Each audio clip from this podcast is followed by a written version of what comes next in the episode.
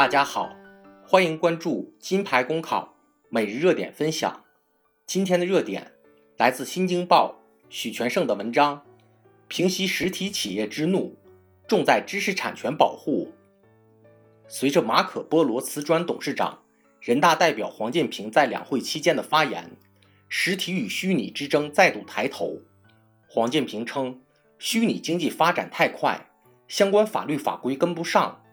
淘宝出现劣币驱逐良币的现象，销售伪劣产品的网站对实体经济伤害很大，实体经济搞不好有马云的功劳。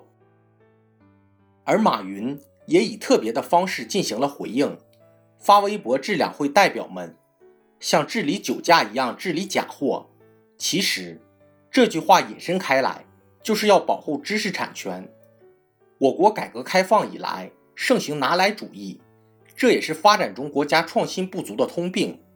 当年日本工业化开始，也是走模仿的路子，后来逐渐在模仿的基础上创新，使日本快速走向工业化。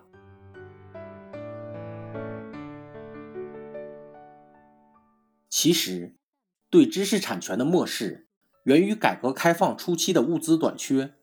当时民众购买力不强，山寨也好，自己摸索也罢。只要能尽快做出来，满足市场需求，就功德无量。但由此造成谁也不拿知识产权当回事。随着短缺时代的结束，产品能否畅销依赖于市场认可度，于是品牌意识渐起。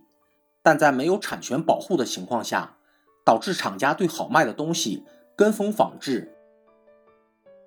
由此一来，谁创新，谁似乎就成了冤大头。因为创新需要企业投入精力、金钱，并承担风险，但抄袭者因没有研究成本，价格比原创新企业低得多，造成劣币驱逐良币，也使企业失去创新动力。然而，创新来自于知识，如果知识产权得不到保护，创新就会戛然而止。所以，打假与产权知识保护之间有着必然联系。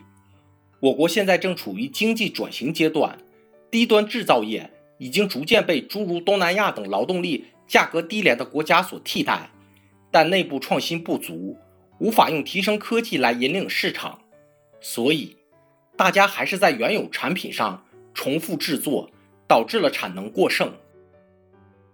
虽然我国很早也提出了对知识产权的保护，但在执行力上很弱，比如。部分地方地区保护主义严重，给打击造假增加了困难。另外，企业成本较高也是原因之一。近年来物价持续上涨，企业挣的钱交付了土地租金和银行利息，已是利润微薄。部分企业妄图以次充好，来获取自身利润最大化。如今，我国提倡万众创业，但若没有万众创新来支撑，创业。就不可能提升质量。如果万众创业都在低端产品相互模仿，这样的产业也必然给市场带来混乱。至于网店终究是不是实体经济的问题，事实上，网店属于第三产业，应该归类于服务业。可是，不管是虚拟还是实体，第三产业是为第一、第二产业服务的。第一、第二产业制作的产品。要通过网店来实现利润，而利润现在基本都跑到流通环节，让人由此产生了服务业不劳而获的错觉。因此，实体企业辛苦劳作却没有赚到该赚的利润，这才是当前实体企业真正恼火的原因。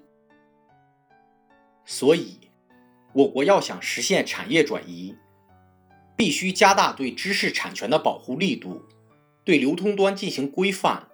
使产业利润能朝第一、第二产业转移，如此一来，产业之争才会消弭于无形。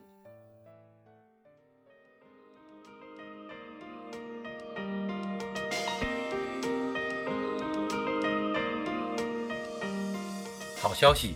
近期我们根据听友意见，在公众号内升级了每日热点分享的文字版，欢迎你关注“金牌公考”微信公众号。接收我们每天最新鲜的节目推送，随时与我们交流互动。